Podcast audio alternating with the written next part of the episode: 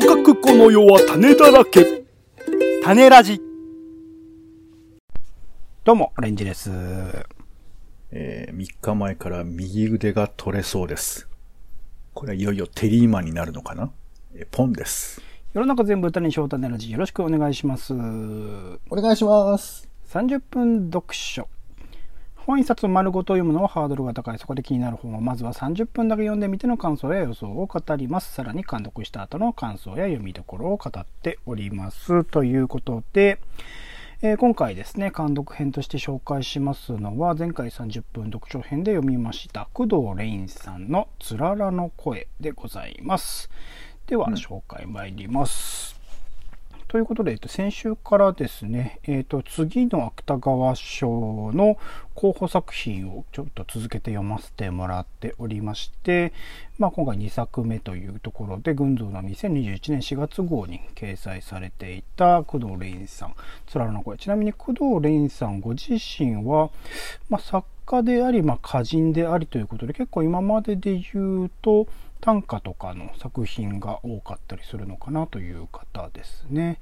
で、えっ、と、盛岡生まれ、盛岡在住で、盛岡を活動拠点に、えー文章を書いていらっしゃる方ということで、今回のですね、つららの声という作品についても、えーその盛岡出身の方だからこそというか、本当に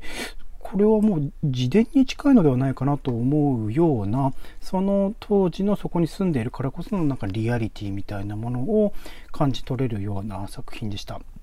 えっと、先週の紹介した、ね、作品に比べるとかなり読みやすいというか会話が会話というかセリフがねかなり、えー多いしあの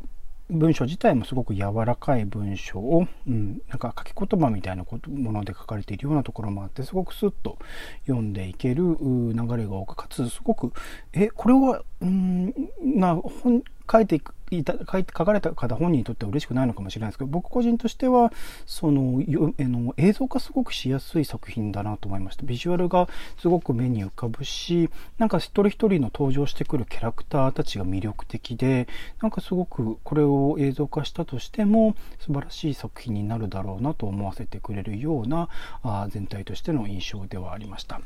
でこの作品については、まあ、いちかという女の子が、まあ、岩手県出身で、まあ、震災当時ですね2011年3月11日に、まあ、ご自身も一応被災はしてるんだけど内陸部にいたからそこまで家族を含めて被害には遭っていないという状況でその状況の中でもともと絵が好きであの高校でも絵を描き続けてきていたんだけれどもなんかとあるタイミングでその、えっと、復興の支援というか復興してる人たちを勇気づけるためのなんか絵のコンテストみたいなことにどうしても出さなきゃいけないっていうことで出すことになる。そこでまあ絵を描いたんだけれどもなんかそれが自分自身のなんか嘘をついているというか自分自身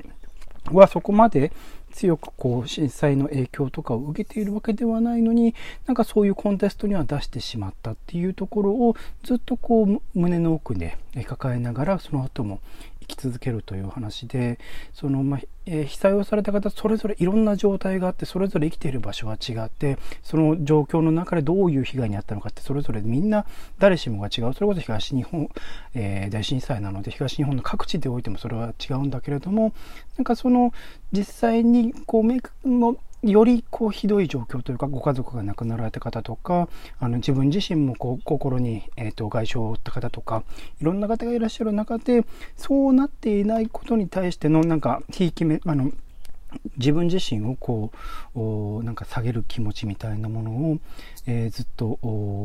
抱えつつその先ですね、ま、これこのえっ、と小説自体は2021年という今の時期まで、えー続いていく話。彼女自身の視点からいろんな状況の人たちにあってで結構やはり、えっと、それぞれの場所で被災をされたという方々いろんな大学とか、えー大学でたまたまあのそこで住んで仙台に住んでるんですけどその住んでる時にたまたま知り合った女の子の過去の話とかなんかそういう話を聞いていく中で自分自身と同じように思っている人もしくはもっとあのこう直接的に被害を受けてしまった人たちの、まあ、気持ちを少しずつあの、えーこう聞いていく話を聞いたりとか体験をこう共有する写真を見たりとかそういうことで共有していく中で自分自身のそのあの思いその当時思っていた思いも少しずつ寛解していくではないけれどもなんかよりそのいろんな人のこう気持ちを理解していくことによってなん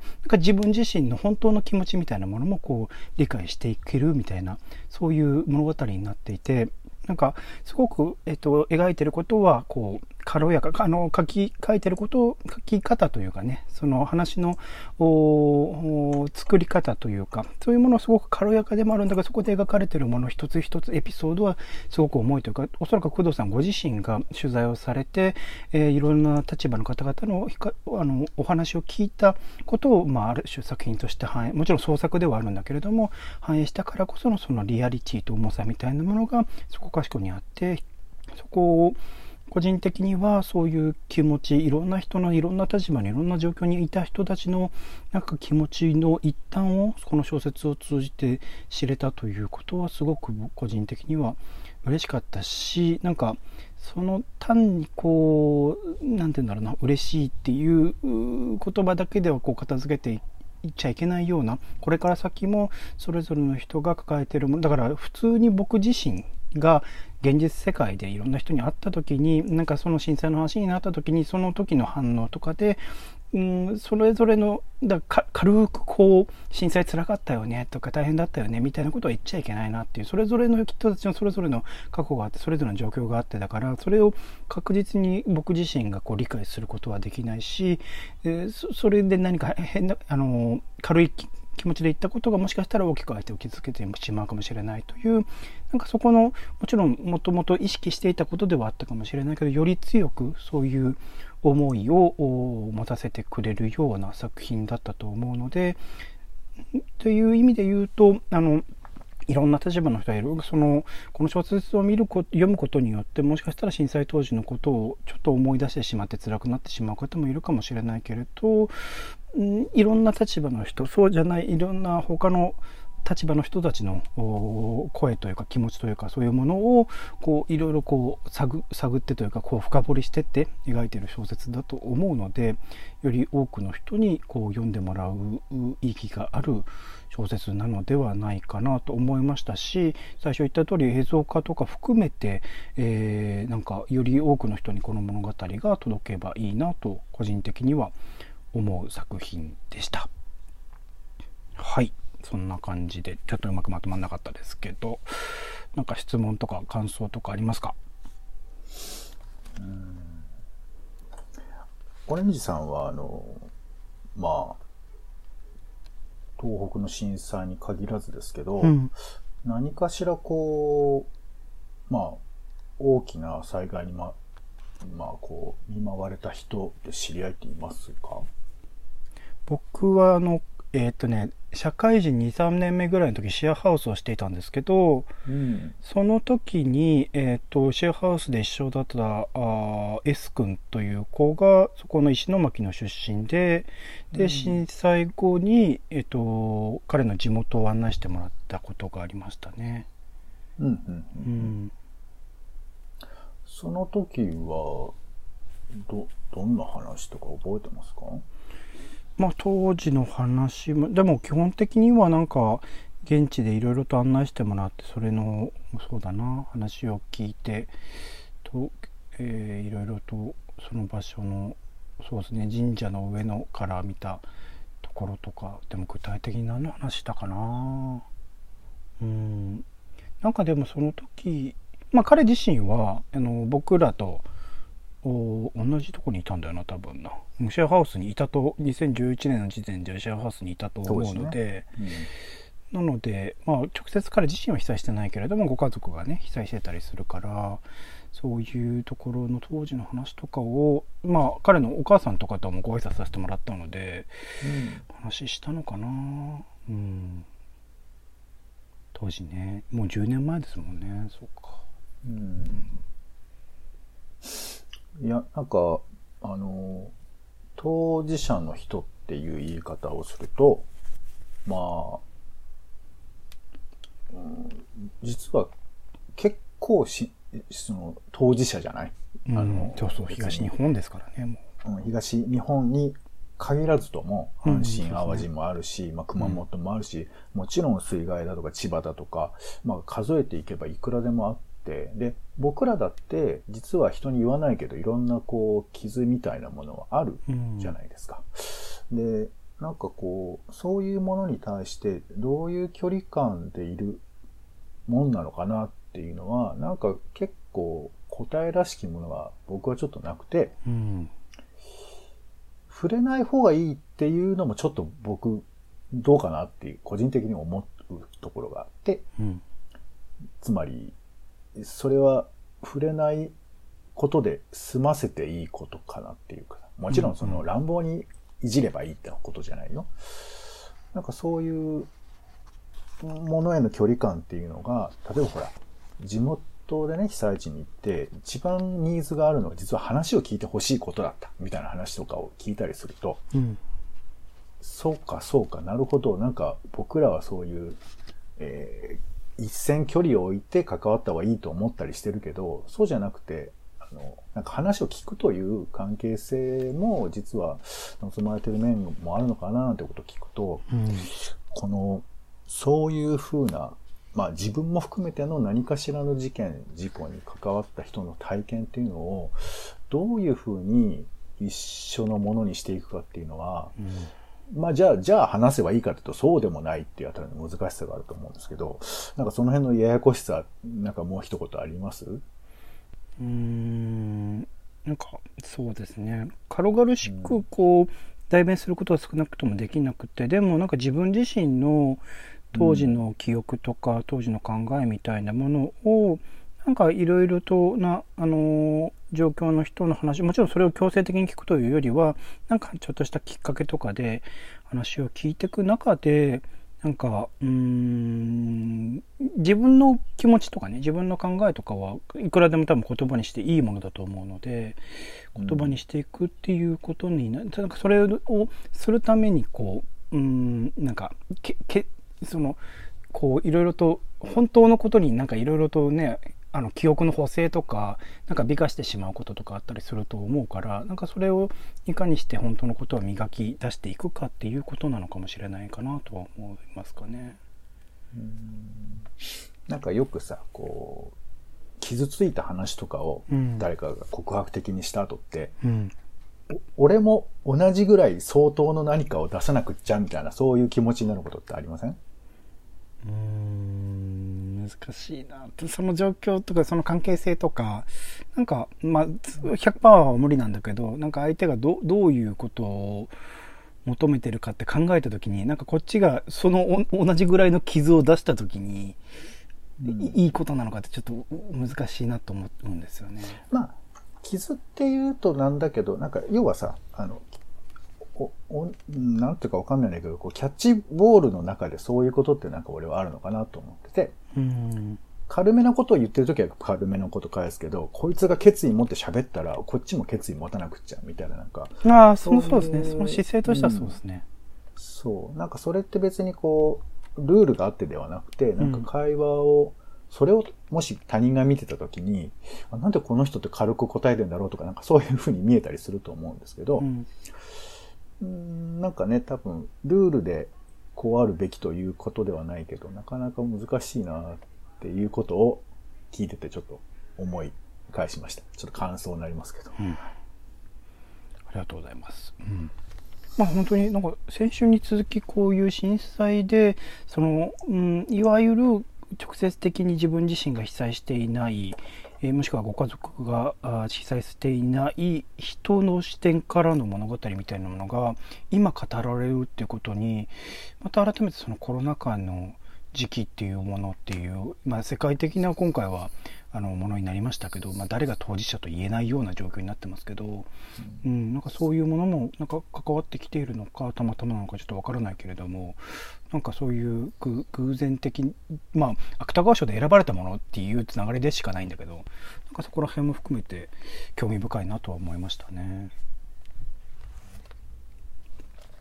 はい。では続きましてですね、えー、30分読書編、今回も、えー、引き続き芥川賞候補作品です。高瀬淳子さん、水たまりで息をするという作品でございます。スバル2021年3月号に掲載されまして、こちら、先ほどの工藤凛さん、つつらの声は、えー、つららの声は、えー、2021年7月9日発売予定。こちら、高瀬淳子さんの水たまりで息をするは7月13日発売予定だそうです。で、これなんかまた一風変わってですね、最初のあの一文が、夫が風呂に入っていないから始まるんですよ。で、なんか、あの、その夫との会話でなんか夫は風呂に入らないことにしたみたいなところから始まる話ってこれは何の話なのかしらと思いながらずっとこう夫との会話が続いていくんですよね。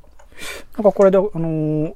どういう話に転がっていくのかちょっとわからなかったので、その、軽くその本のですね、説明文を読む限り、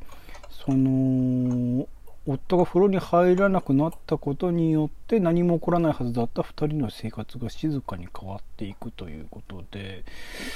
夫の変化によるなんか夫婦の関係性の変化みたいなものが描かれていくのかしらんとちょっと先の展開を気になりながらちょっと読み始めているところです。なんか今回も結構セリフ系が多そうで比較的読みやすい文章ではあるのかなと思うのであのーうん、ちょっとね、えー、気を楽にしながらちょっと読みたいなと思っております。はい。ほい。では続きまして、えー、ポンさん3分読書お願いします。はい。えー、3分で本をきっかけに思ったことをしゃべる3分読書ですが、えー、今回は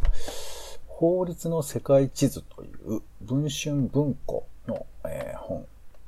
でちょっと思ったことを喋りたいと思います。えー、この前、まあ、法、国会が終了しまして、うん、で、まあ、いろいろ法律が、ね、そういう中でもできていくんだなというのがありますけど、うん、えー、一方であれですね、裁判で夫婦同姓義務付けっていうのはやっぱり日本だけで、これがその裁判で、まあ一応合憲みたいな判決が出たりとか。4人だけ意見って、ね、出してって感じですね。そうですね、最高裁ですね。うん、で、法律って人間が作っているものだから、まあそれはそういうもんで、えー、僕らの生活は生活だと思ってはいたりするんですけど、うん、でも、やっぱ法律によっていろんなものがこう後押しされてるっていうか、まあ文化みたいなものも実はちょっと作られてるみたいなところがあるのかななんて最近思ったりしてて。うんうん、例えばあの、ヘイトスピーチ解消法ってこれ5年ぐらい経ったんですって、できてから。で、実際、やっぱりヘイトスピーチ自体は減ってはいるんだって。うんうんで、無論なそのネット上でいろいろあったりだとか、あとその形を変えてっていうのはあるみたいだから、決して世の中が簡単に変わったわけではないけれども、でも、まあ、少なくとも外形上そのデモみたいなものは減っているとか、なんかそういうことはあるみたいでして、例えば日本も同性、同性婚とかあと夫婦別姓みたいなものとかが形が変わっていったら、変わる面って大きくあるのと、同時に変わらない面もあったり、あと別な何かが生まれたりとか、結構法律って僕らの日常のこの、何言語化されてないルールっていうものを形作ってる意外と要素なのかなというふうに思って。うん、じゃあそれって日本はこう割とこう自分の中でイメージがあるから、その法律と世のルールみたいなもの関係性を思い描いてるんだけど、ちょっと一旦世界外してみたらどうかなっていうことで、この法律の世界地図というのをちょっと読みたくなりました。で、この中では、例えばその、えー、成文法化されていないイギリスの憲法みたいな話が突然出てきたりするんですけど、あの、なんか、法律の専門家じゃない人たちがこの本は書かれているそうなんですが、なんか僕らが、これ当たり前だよねとか、これって世界だったら常識だとか、そういうふうな言葉遣いをしていろいろ考えてしまうんですけれど、でも実は欧米以外のね、国、イスラム圏の国もあったりもしますし、どんな風な法律がその世界を作って、そしてその当たり前になっているのかっていうふうなことを、ちょっと日本以外の視点で眺めたら面白いのかなと思って手に取ってみました。うん、いいですね。うん。ちょっと僕らが、えー、香港とかね、そういうのを見て、いろいろ違和感あったりもするんですけど、まあ、一つの文化的バックボーンと、それを培ってる民主的なやっぱり培いみたいなのがあったりすると思うので、その辺のこともちょっと念頭に置きながら読んでみたいなと思っています。うん。ありがとうございます。興味深いですね。うん、はい。続きましてでは30秒読書お願いします。はい。だんだん自分のためのコーナーばっかりやってることをよく気がつきますけどね。いいんじゃないですかまあなんか残ればね。うん、はい。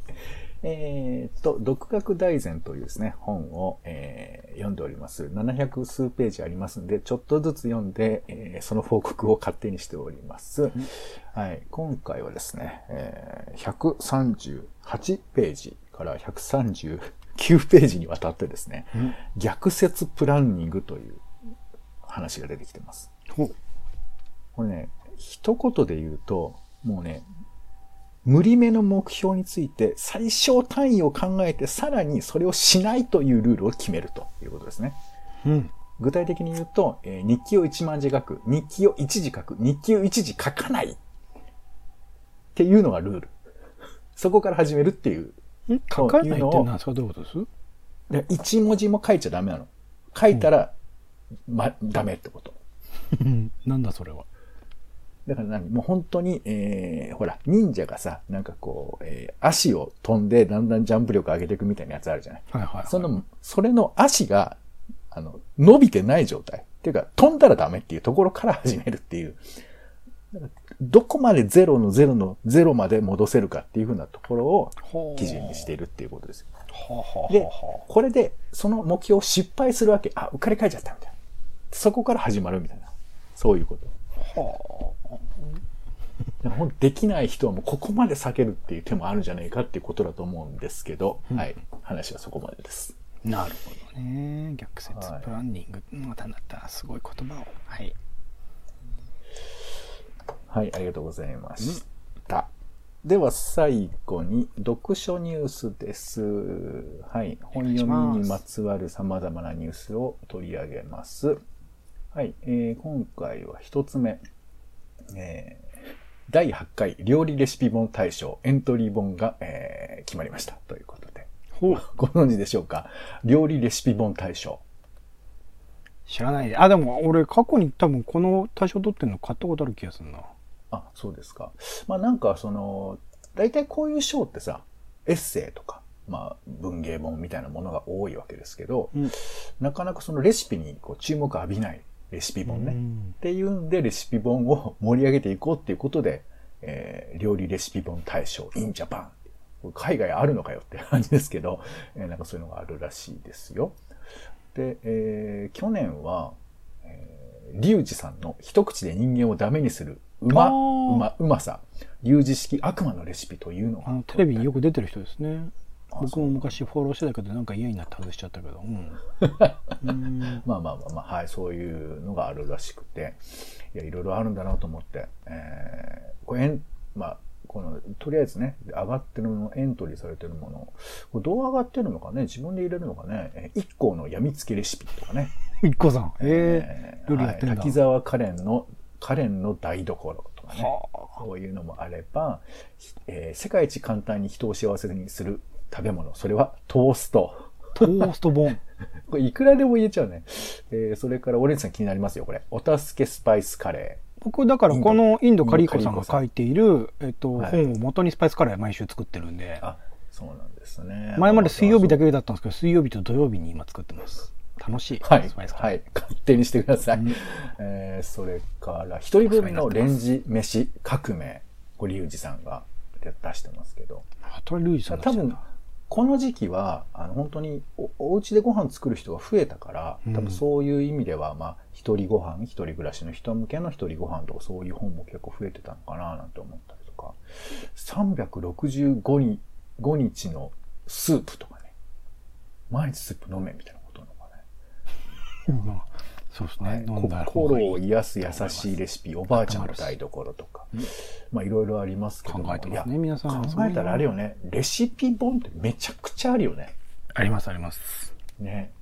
なんかまあ僕もあの料理番組とか結構好きで見てますから、その料理にニーズがあることは分かってましたけど、こんなに注目されてるんだと思って結構改めてびっくりしましたけど、うん。だこの中で1位大賞を取るってすごいことなんだろうね。悪魔のレシピ。ね。いや、すごい、だって、もう、あらゆる著名人が、リュウジさんのレシピは素晴らしいって言ってましたからね。主にテレテレビ朝日ですけどね。なんかそういうのが薄く あの透けるのは何なんでしょう、いや、ね、いいと思いますよ。うん。飲酒しながら料理するのもいいと思いますよ、僕は。このジャンルで見たいとかありますか？このジャンルか、そうですね。まあか、スパイスカレーもちろんそうですけど、うん。そうだな料理以。外で全然いいんですよ。あ、料理以外の？何？レシレシピ本ってこと？そう、そういうなんかジャンル的に、例えば、そうね。まあ俺、俺、まあこれ唯一つけられないけど、辞書とかさ。辞書ナンバーワンとかさ。ああ、辞書本ね。分類でこれはなかなか日の目を見ないけれど、みたいな。だだからタレントモンナンバーワンとか本当にもう血みどろの戦いになるからいいかもしれないよね。本当に。僕はあれだな、ほ本気で自己啓発かな。そうか、面白い自己啓発本を、え面白いというより本気でやってるやつ。まあ自己啓発本を本気で書いてるやつなんて多分世の中に存在しないと思うんだけど、その中で全本員本気だって言うよ。本気でっていうやつをなんか決めてほしいですね。なストレート何がいいかな？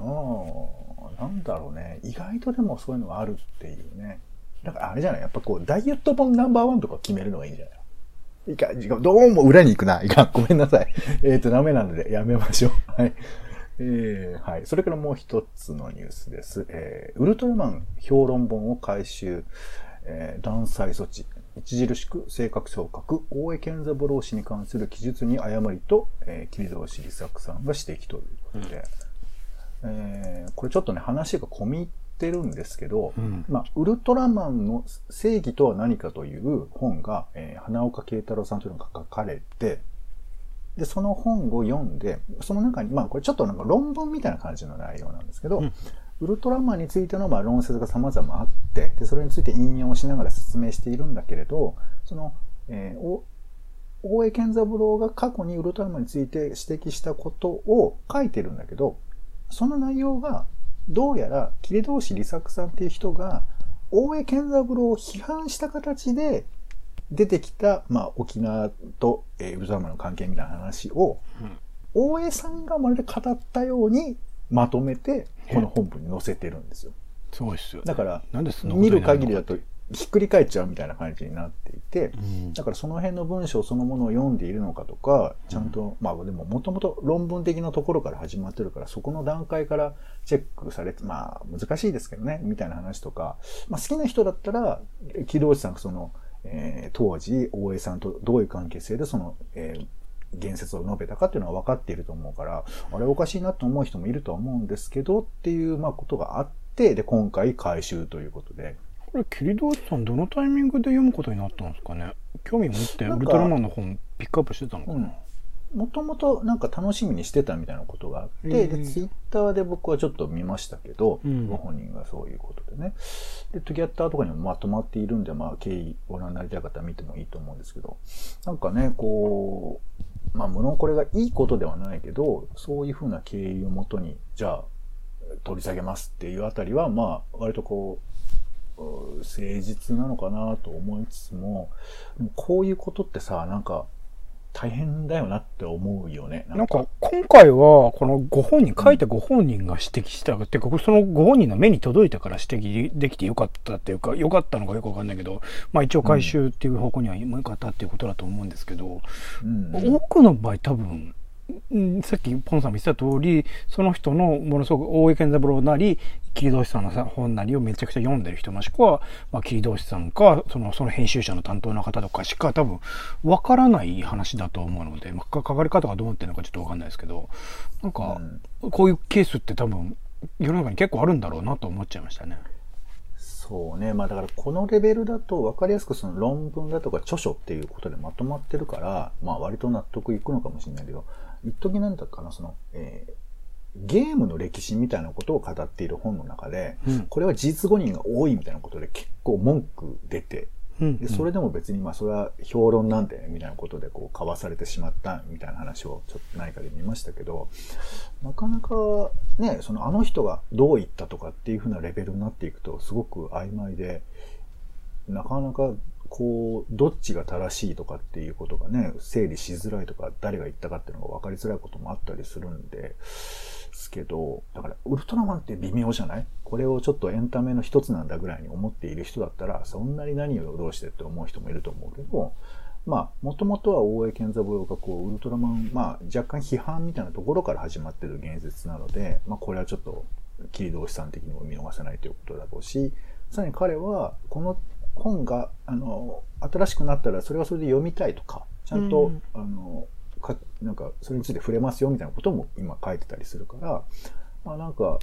進歩的な展開になればなと思ったりしますしね。まあ明らかなその事実誤認をしているね、なんとかキーみたいな、ハンドレッドなんたらみたいな人が書いてる本とかで、なんか、これから洞察したら直しますとか言いながら全然直してないような本とかあったりはするのでね、こういうふうに、まあ、回収して対応するっていうだけ、少しでも救いがあるというか、プラスになってくれ、これがね、ニュース化することによって、プラスになってくれればいいなとは思いますけどね。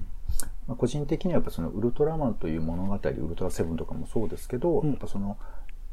弱者であるとか、それからまあ虐げられた人々というふうなものを、まあ、これ別に大きなテーマってわけではなくて、それをこうベースに物語が描かれているとか、うん、例えば僕が好きな話だと、その、もともと地球人だったものが海底人として存在してて、でそれが、まあ、地上に出てくると。